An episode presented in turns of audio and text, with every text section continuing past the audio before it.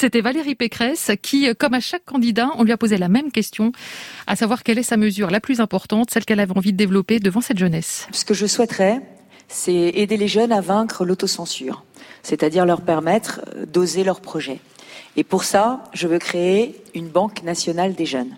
Cette Banque nationale des jeunes, elle permettra de financer les projets d'études, les projets de formation, éventuellement des projets de création d'entreprise.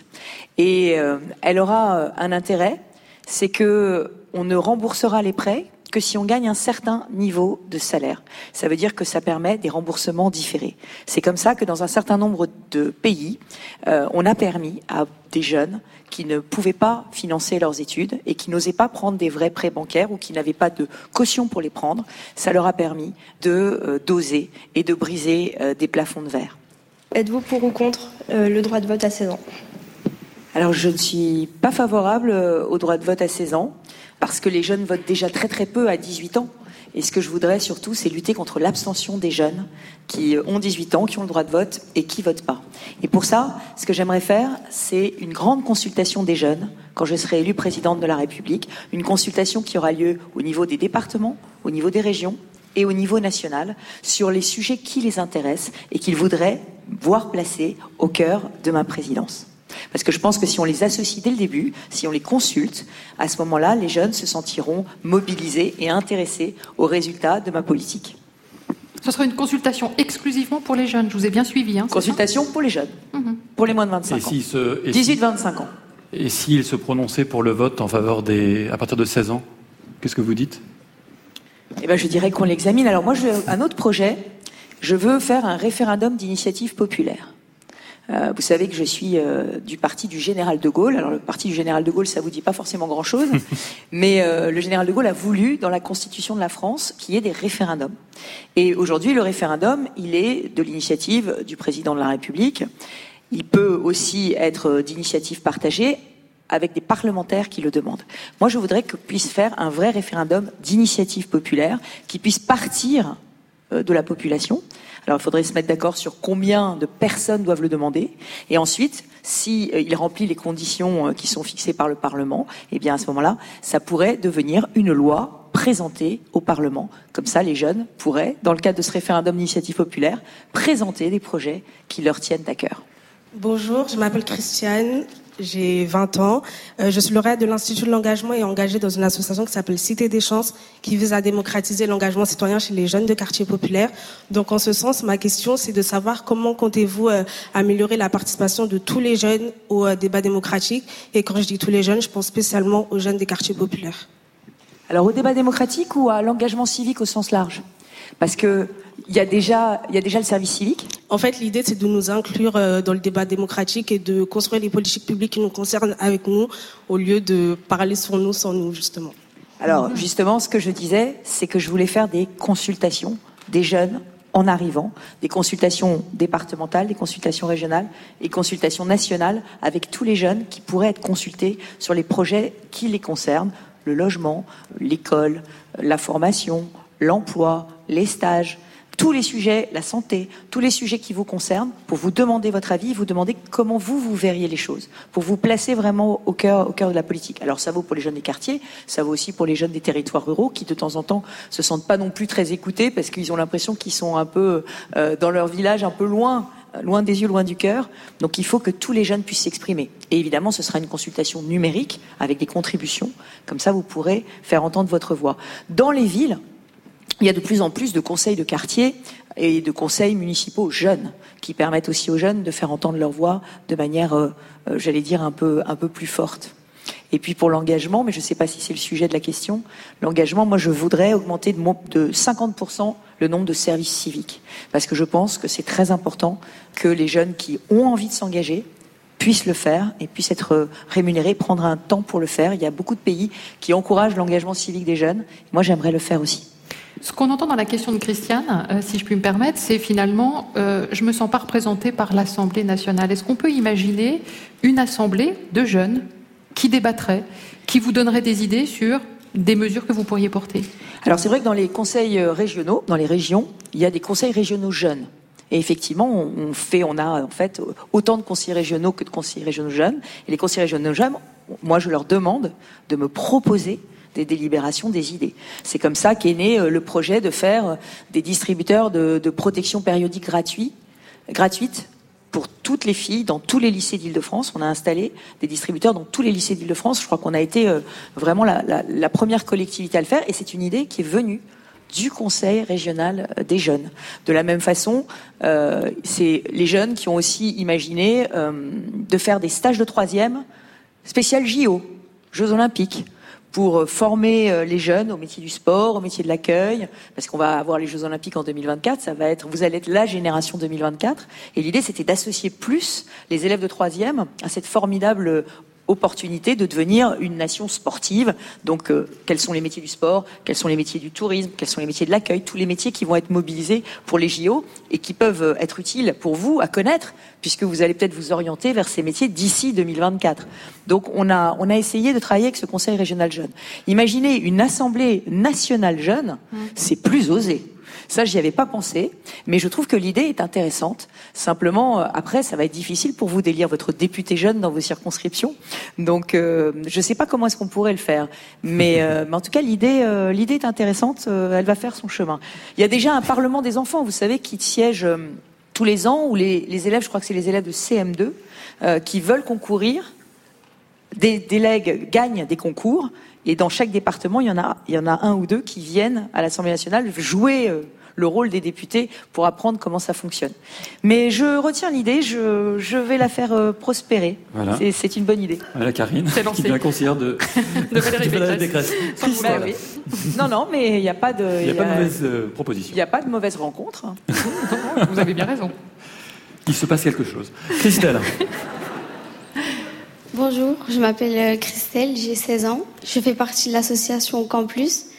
Et ma question et euh, si vous avez une mesure prioritaire à mettre en place concernant l'égalité homme-femme, laquelle serait-elle? Alors, concernant l'égalité homme-femme, une euh, mesure. Une seule. Mmh. Prioritaire, oui. La prioritaire, c'est l'égalité des salaires. C'est l'égalité des salaires, parce qu'aujourd'hui, on voit qu'il y a encore trop d'inégalités salariales. Alors, c'est plus subtil qu'avant. Avant, c'était vraiment euh, à poste égal, on avait vraiment des grosses, grosses différences. Aujourd'hui, il y en a encore, mais c'est plus subtil. On vous explique que c'est parce que euh, bah, vous venez pas du même endroit, donc euh, les femmes viennent souvent du social, donc elles étaient moins payées avant, les hommes viennent souvent de la finance, donc ils étaient mieux payés avant, donc c'est normal que les, les, les, rémunérations soient pas tout à fait les mêmes. Enfin, on trouve des excuses. Et puis, il y a des métiers qui sont plus féminins. Comme par hasard, les métiers qui sont plus féminins, les salaires sont plus bas mais c'est toutes des femmes, alors elles sont toutes payées pareil, vous voyez. Donc il y a des sujets d'inégalité salariale qu'il faut encore qu'on creuse, parce que c'est pas normal que les métiers féminins soient moins bien payés que les métiers masculins, ça. et que à poste égal. Alors moi, comment est-ce qu'on fait Voilà, parce que ça c'est votre objectif. Et quelle ouais. est la mesure Comment est-ce qu'on fait bah, Déjà, on en parle depuis la loi Yvette ouais, ouais, ouais. de 1982. Hein, et eh, absolument, mais il y a des choses qui ont été faites quand oui, même. Maintenant, les entreprises sont obligées de publier leur rémunération, elles sont obligées de faire des, euh, de, de, de, prouver quand même. Elles peuvent être attaquées aussi hein, par euh, des, des, organisations syndicales, des salariés, si jamais on, on prouve qu'il y a des inégalités. Qu'est-ce qu'on peut faire de plus? Moi, j'ai fait quelque chose de très innovant toujours dans, ma région et qu'on pourrait faire dans les entreprises, mais aussi dans les administrations, c'est vraiment des chemins de rattrapage salarial pour les femmes qui n'ont pas eu les mêmes carrières que les hommes et qui arrivent dans des postes avec des collègues masculins faire des rattrapages salariaux. Alors ça, ça, ça coûte un peu d'argent et ça veut dire qu'on promeut les femmes un peu plus vite que les hommes.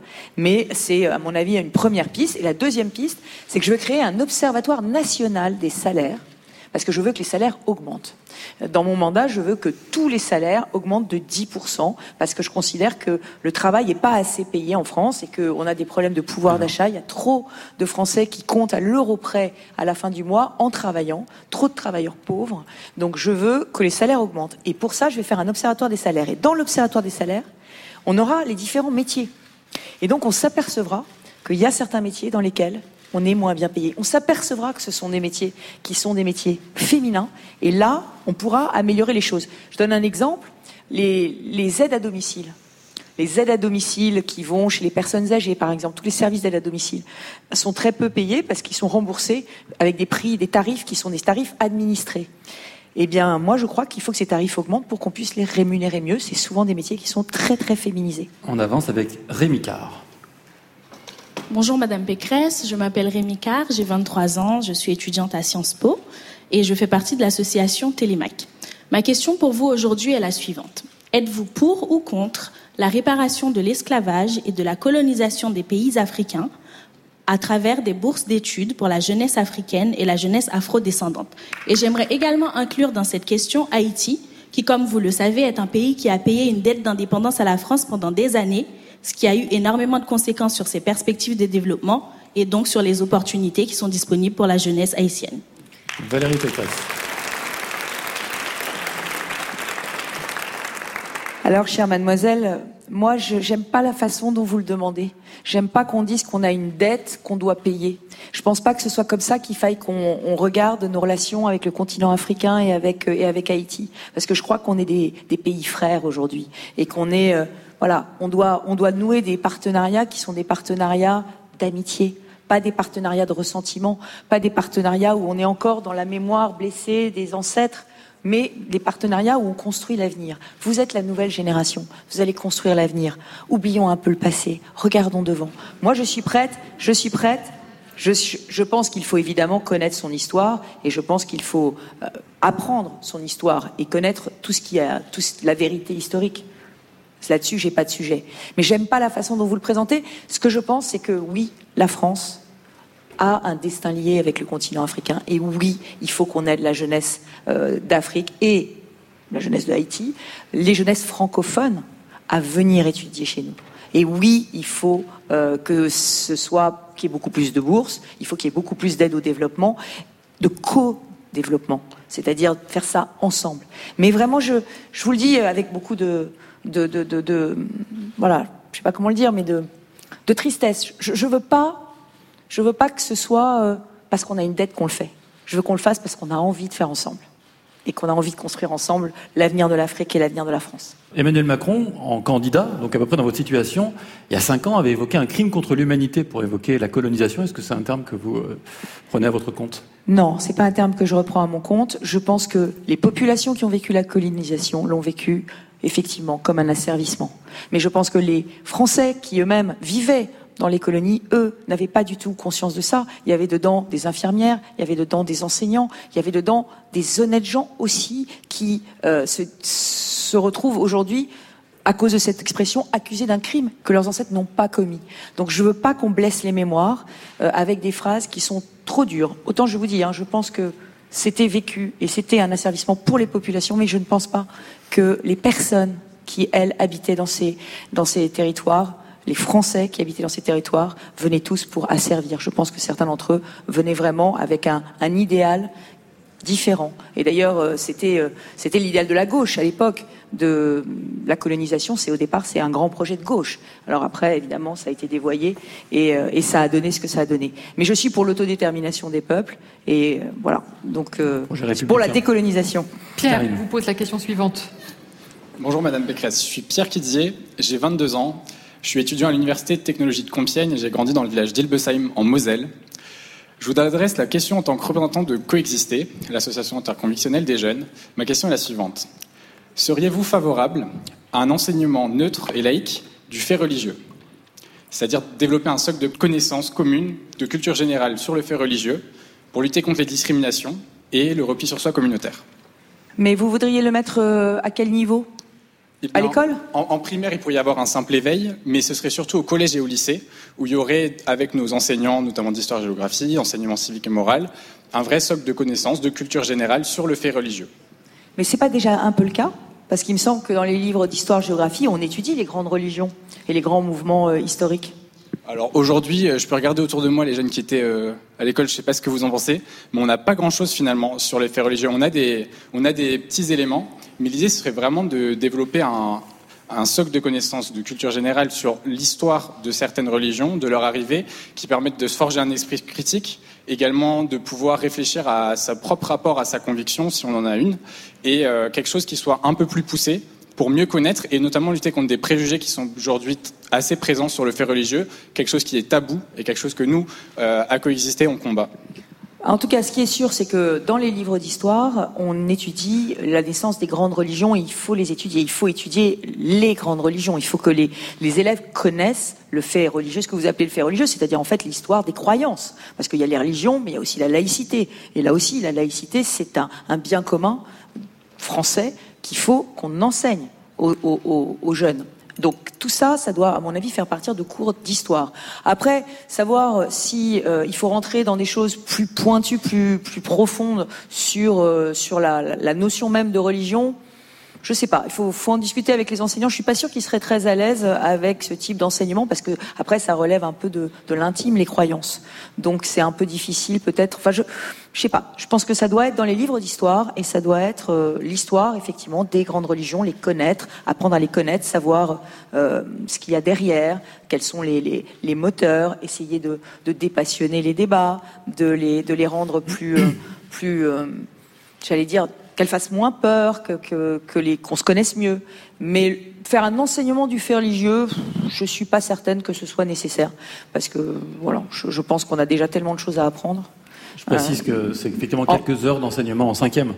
Donc c'est un peu loin peut-être pour vous, mais il y a quelques heures en cinquième. D'enseignement du fait religieux, c'est ça. Hein. Oui. Il y a déjà. Il me semblait bien que j'avais vu. Il oui. me semblait bien que j'avais vu quelque chose. Et puis il y a surtout la laïcité qui est notre ciment. Mm. Et là, pour le coup, qui doit être vraiment enseigné, parce que c'est c'est l'idée que quelles que soient nos croyances, croire, pas croire, eh bien, euh, on doit avoir des espaces de neutralité dans lesquels, ben, voilà, la religion se fait discrète, elle est, même absente, et, on, on, on, parle de choses sans que la religion soit présente. Je m'appelle Adam, j'ai 22 ans, je suis réfugié syrien et j'habite à Lille. Et je fais partie de l'Académie de la participation des réfugiés, qui vise à favoriser la participation des personnes réfugiées dans les politiques qui les concernent. Madame Pécresse, aujourd'hui, les demandeurs d'asile n'ont pas le droit au travail en France il dépend entièrement de des aides de l'État pendant toute la procédure, alors que même ils ont des compétences et même ils seraient capables pour travailler. Et une fois présidente, est-ce que vous seriez prête à accorder le droit de travail aux personnes, aux demandeurs d'asile, de la réception de leurs euh, demandes? Alors moi, ce que je voudrais surtout, c'est que les demandes soient traitées dans le délai d'un mois. Donc euh, ça changerait tout. Si les demandes d'asile étaient traitées dans le délai d'un mois, à ce moment-là, vous pourriez travailler tout de suite parce que vous seriez tout de suite avec vos papiers et tout de suite avec euh, avec le droit le permis de travail. Aujourd'hui, c'est juste pas possible la situation. Avoir des mois, des mois, des mois à attendre en étant entre deux des années. Parfois même des années avec les recours sans pouvoir travailler, c'est pas une situation. Mais ça veut dire qu'il faut euh, remettre beaucoup de, de euh, j'allais dire, d'efficacité dans le système, parce que le système, il est plus du tout efficace. Hein. Il est complètement embolisé. Il y a 100 000 demandes par an et on n'arrive pas à les traiter suffisamment rapidement. Et donc, donc comment vous faites pour que Alors comment je fais bah, Déjà, moi, ce que je voudrais, c'est qu'une partie, la plus grande partie des, des, des, des demandeurs d'asile puissent demander l'asile dès qu'ils franchissent. Alors en Syrie, il n'y a pas d'ambassade française, mais dès que vous franchissez une frontière, que vous puissiez aller demander l'asile par exemple, dans le pays, dans le pays suivant sur votre chemin, sur votre route. Donc, euh, en fait, les demandes d'asile, elles soient faites avant qu'on arrive en France. Ça, c'est pour que, accélérer le système ou juste pour bah, C'est pour accélérer, c'est pour accélérer le système parce que du coup, ça pourrait être traité dans les ambassades des pays, des pays tiers. Et par exemple, on saurait que Monsieur vient de Syrie et que en Syrie c'est la guerre et que donc il est présumé persécuté et il pourrait avoir beaucoup plus rapidement son, son titre. Et en revanche, une personne qui est demandeur d'asile et qui vient d'un pays qu'on considère comme sûr, c'est-à-dire qui n'est pas en guerre, dans lequel il n'y a pas de persécution, lui, bah, il, aurait sa, demande qui serait traitée un peu après, notamment par l'administration française. Mais ça permettrait d'aller beaucoup plus vite sur les cas, notamment les cas de conflit, les cas de guerre, quand il y a vraiment euh, une migration importante de personnes qui sont persécutées, qui sont en danger et qu'il faut protéger très rapidement. Adam, comment vous entendez ça, vous? Vous en pensez quoi de cette proposition de demander l'asile dans le pays dans lequel vous entrez en premier? Dans le, des, enfin, dans l'ambassade, en fait, dans l'ambassade de France à l'étranger, dès que vous envoyez une, vous pouvez demander tout de suite pour pouvoir accélérer encore les procédures. Je pense que ça peut être utile, mais euh, la majorité enfin, de demandeurs d'asile, je pense pas qu'ils viennent forcément de, de, des pays qui sont en situation de conflit. Et, par exemple, il y a plusieurs pays où euh, il y a des minorités qui sont en danger et qui demandent de l'asile et ce n'est pas forcément un pays qui est en conflit. Alors ça aussi, ça c'est ça c'est j'allais dire presque plus simple. Si vous êtes dans un pays où vous êtes une minorité persécutée dans le pays, alors vous pouvez aller demander l'asile à l'ambassade de France du pays puisqu'il n'y a pas de zone de guerre, l'ambassade de France est ouverte, vous pouvez déjà demander l'asile de chez vous. Et donc ça, ça rend encore plus, enfin, ça peut être encore plus facile et encore plus rapide. Alors on avance avec. Et l'ambassade sait que vous êtes membre de cette minorité persécutée, donc elle peut aussi Hmm. vous donner le, le titre d'asile plus vite. C'est un nouveau système complet à mettre en place, mais je pense que ça permettrait de- de- d'aller plus vite et de traiter mieux les demandes. Ça vous permet de refuser certains étrangers euh, dont vous considérez qu'ils n'ont pas à venir jusqu'en France aussi. Ça? Ah bah ça permet ça permet aussi aux faux demandeurs d'asile, c'est-à-dire ceux qui ne sont pas persécutés chez eux, bah, de pas avoir euh, leurs papiers effectivement, parce que l'ambassade dira vous n'êtes pas une minorité persécutée, vous n'êtes pas persécuté dans votre pays. Ce sont de vrais demandeurs d'asile. Vous dites des faux demandeurs d'asile, ce sont des vrais demandeurs d'asile, mais qui n'en ont pas le droit selon vous. Des, des demandeurs d'asile, non non attendez, des, des demandeurs d'asile qui veulent détourner la loi française pour pouvoir avoir des papiers en des disant qu'ils sont persécutés alors qu'ils ne le sont pas. Donc ça s'appelle les faux demandeurs coup, c'est d'asile. plus à la France de gérer l'expulsion de ces étrangers, qui est Et du toujours coup- une question coup- très difficile. euh, Et du coup, bah, et du coup, il y a pas, il y a, si on généralise les demandes dans les ambassades, Hmm. euh, il y aura moins d'expulsions forcément, puisque les demandes auront été faites avant qu'on vienne en France. Bonjour, je m'appelle Clotilde, j'ai 25 ans, j'habite à Paris et je suis originaire de la Lorraine. Et moi, je voulais savoir si vous êtes plutôt favorable pour ou contre le droit à l'euthanasie. Alors, je ne sais pas très bien ce qu'on met derrière, ce terme. Moi, ce, ce à quoi je suis très favorable, c'est euh, une loi qui a été votée et qui n'est pas du tout appliquée, qui s'appelle la loi Claes-Leonetti. Et cette loi, qu'est-ce qu'elle propose? Elle propose la sédation terminale. La sédation terminale, c'est quand vous souffrez et que vous êtes en fin de vie, c'est demander à ce qu'on vous endorme. Voilà. Et cette sédation terminale, malheureusement, aujourd'hui, il n'y a que 30% des Français qui y ont droit, parce que cette loi Claes-Leonetti, elle n'est pas suffisamment connue, pas suffisamment appliquée. Euh, Il n'y a pas assez de centres de ce qu'on appelle soins palliatifs. Euh, voilà. Et si vous habitez en plus euh, à la campagne, loin des villes, ou si vous habitez dans un quartier populaire, et ben vous, finalement vous n'y avez pas accès. Donc moi, ce que je veux déjà, en premier, c'est que cette loi sur la sédation terminale, qui permettrait dans 80, 90% des cas aux Français, de partir sans souffrir, de partir doucement, et surtout si on va jusqu'au bout, de partir chez eux et pas à l'hôpital, parce qu'on pourrait aussi imaginer que ces soins palliatifs, on les amène à domicile, ça commence à se faire dans certains territoires, donc pouvoir avoir cette, cette fin douce, qui est aujourd'hui dans la loi, et c'est totalement inégalitaire, elle n'est pas appliquée pour tous. Elle est appliquée que pour un certain nombre de, de- personnes privilégiées. Donc je voudrais déjà commencer par ça. Ensuite, euh, il y a la question euh, de, l'assistance au suicide. Là, je suis beaucoup plus réservée parce que j'ai- du mal à, m'imaginer, euh, voilà, à imaginer mon un état euh, aidant au suicide des personnes. Mais c'est un débat qui est très intime et, et c'est un débat, euh, c'est un débat qui, a sa place, a toute sa place dans la société. Valérie Pécresse, bonjour. Je me présente, je m'appelle Soéla, j'ai 19 ans. Je suis en service civique actuellement à l'association AFEV et je viens de Lyon. Et ma question pour vous aujourd'hui est la suivante. Que proposez-vous pour revaloriser les filières technologiques et professionnelles et faire en sorte qu'elles soient moins stigmatisées? Alors, on va avoir énormément besoin des filières technologiques et professionnelles dans les années qui viennent, parce que euh, tous les métiers euh, de ces filières sont extrêmement en tension. On cherche à recruter énormément. Donc, qu'est-ce que je voudrais faire? Je voudrais transférer les lycées professionnels aux régions. Et je voudrais que 100% de ces filières professionnelles puissent être faites en alternance. Parce que je crois que c'est très attractif pour les jeunes. Parce qu'on, du coup, on gagne un salaire, du coup, on, on rencontre un univers qui est l'univers professionnel. Et si on va vers l'enseignement professionnel, c'est pour aller dans un univers professionnel. C'est pas pour avoir des cours euh, techniques contre des cours euh, généraux. C'est- parce qu'on a envie de, se frotter à la vraie vie. Et en plus, se frotter à la vraie vie, c'est ouvrir sur d'autres horizons, c'est rencontrer d'autres personnes. Donc moi, je veux vraiment faire ça. Et je veux que l'orientation, dès le collège, elle soit confiée toujours aux régions et au monde de l'entreprise dans les territoires. Pourquoi? Parce que là aussi, dans chacun des territoires que vous habitez, il y a des entreprises qui sont très intéressantes. Il y a des métiers qui sont très intéressants. Il y a des des, professionnels qui vont vous apprendre des choses. Et comme vous croyez au mentorat, je crois aussi à, la notion de compagnonnage. Je crois qu'on apprend avec des gens qui vous enseignent. Et donc, je veux aussi développer l'apprentissage. Alors, l'apprentissage, c'est pas au lycée professionnel, c'est dans les CFA. L'apprentissage, je, vais, je défiscaliserai complètement les charges des, des, entrepreneurs qui prennent des apprentis pour qu'ils en prennent plus, parce que je crois que c'est euh, une très bonne voie euh, de formation. Valérie Pécresse, quand même, je voudrais un peu préciser la question, parce qu'il y a un mot que vous n'avez pas bien utilisé, c'est stigmatiser. Ce qu'elle est en train de nous dire, vous dites, ils ont envie de faire des formations professionnelles. On connaît plein d'élèves qui malheureusement se retrouvent là parce qu'ils n'ont pas été pris dans d'autres sections.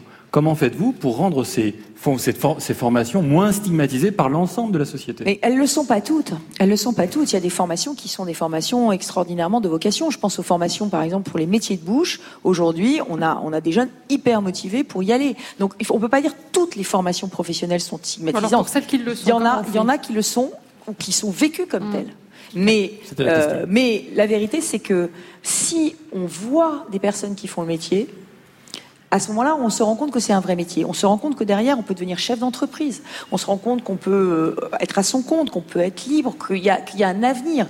Donc je pense que euh, la déstigmatisation, comme vous le dites, ou l'envie, parce que moi j'appelle ça plutôt la vocation, l'envie, elle viendra en connaissant les métiers. L'autre jour, j'étais avec un jeune de la FEV aussi, euh, qui a été pris en charge par la FEV. Et lui, pareil, il était, euh, il était en échec scolaire complet. Et la FEV l'a fait venir et l'a, l'a placé justement en stage dans une entreprise. Et ça a été la révélation. Euh, il s'est complètement pris d'intérêt. C'était une entreprise textile, vous voyez. Il s'est complètement pris d'intérêt pour le produit textile. Et il est devenu fou de ça, et il est reparti ensuite faire euh, une formation professionnelle textile. Je crois qu'en fait, si on veut déstigmatiser, il faut montrer les métiers qu'il y a derrière, l'amour d'un métier bien fait, parce que là, ça change complètement euh, euh, le regard. Et puis, j'ajoute que, évidemment, l'orientation étant faite par les régions, ce sera un peu différent de quand c'est fait par des enseignants, parce que les enseignants, pour eux, le but, c'est quand même d'aller dans le général le plus souvent. Donc, ils ont tendance à dire, bon, si vous pouvez pas aller dans le général, il faut aller dans le professionnel. C'est pas la bonne méthode. C'est quel métier avez-vous envie de faire avec des vrais, des vrais questionnements sur quels sont vos talents, quelles sont vos compétences, euh, qu'est-ce que vous aimez. Et, comme ça, on vous oriente vers la bonne euh, filière. Et ça, je crois que c'est ce qu'il y a de, de plus important. Euh, dernier sujet, le numérique. On va avoir besoin d'un million de talents d'ici 2030 dans les métiers du numérique. Un million de talents à tous les niveaux du numérique. Si on veut euh, j'allais dire, relever les défis du monde de demain qui sera totalement numérique. Donc, évidemment, maintenant, il y a le codage au collège. Mm. Mais moi, ce que je propose, c'est qu'en seconde, on fasse un grand rendez-vous du numérique et que euh, on réunisse les, les, jeunes, les jeunes qui sortent du collège, qu'on voit ceux qui ont vraiment le talent pour le numérique et qu'on tout de suite on leur dise bon ben voilà, il va y avoir des tas de formations pour vous dans les métiers du numérique, professionnel, général, euh, spé numérique, euh, école d'ingénieur, BTS, il y aura plein de formations, mais on va vous emmener dans ces métiers parce qu'il va falloir trouver un million de jeunes, donc on a sacrément intérêt à aller les chercher. Mohamed, pour la dernière question un peu plus personnelle. Bonjour à tous, bonjour madame. Bonjour. Je m'appelle Mohamed, j'ai 19 ans. Je fais partie de l'association Parents par mille. Euh, J'habite à Paris. Ma question est la suivante. Qu'est-ce qui vous a le plus déçu dans votre vie politique? Qu'est-ce qui m'a le plus déçu? Bah, C'est le temps qu'on met pour que, pour, que, pour que ça arrive. Le temps. Euh, à chaque fois qu'on a une bonne idée, on voudrait la réaliser, on voudrait que ça se passe vite. Et puis, euh, et puis en fait, ça met des années, des années, des années. Je vous donne un exemple. Quand j'étais ministre des universités, j'ai fait un plan qui s'appelait le plan Campus. On a mis 5 milliards d'euros pour faire des chambres étudiantes, des universités neuves, des campus neufs pour les étudiants. Eh bien, euh, le ministre d'après, euh, enfin plus exactement, euh, mes, mes, mes adversaires socialistes m'ont dit c'est super sympa ton plan Campus, c'est nous qu'allons les inaugurer. Eh ben non, pas du tout, pas du tout. C'est pas eux qui les ont inaugurés, c'est encore les successeurs. Ça a mis dix ans à sortir de terre. C'est pas normal. C'est pas normal qu'en France, à chaque fois qu'on fait un beau projet, ça mette dix ans. Et ça, c'est un vrai sujet pour vous les jeunes. Il faut que ça aille beaucoup plus vite. Si vous voulez changer le monde, si vous voulez changer la planète, si vous voulez changer la France, il faut que on, on, enlève toutes ces normes, toutes ces règles qui sont trop bureaucratiques, toutes ces procédures. Il faut que ça aille beaucoup plus vite. Ça, c'est des idées qui vous ont déçu. Est-ce qu'il y a des gens qui vous ont déçu en politique Allez. Ouais, mais ça c'est très intime. Oh, rien n'est intime quand on est candidate à la présidence de la République. Euh, des gens qui m'ont déçu. euh, oh oui, on est toujours déçu par les gens qui trahissent hein, et qui servent ses leurs ambitions au lieu de servir leurs convictions. On va dire ça comme ça. On va dire ça comme ça.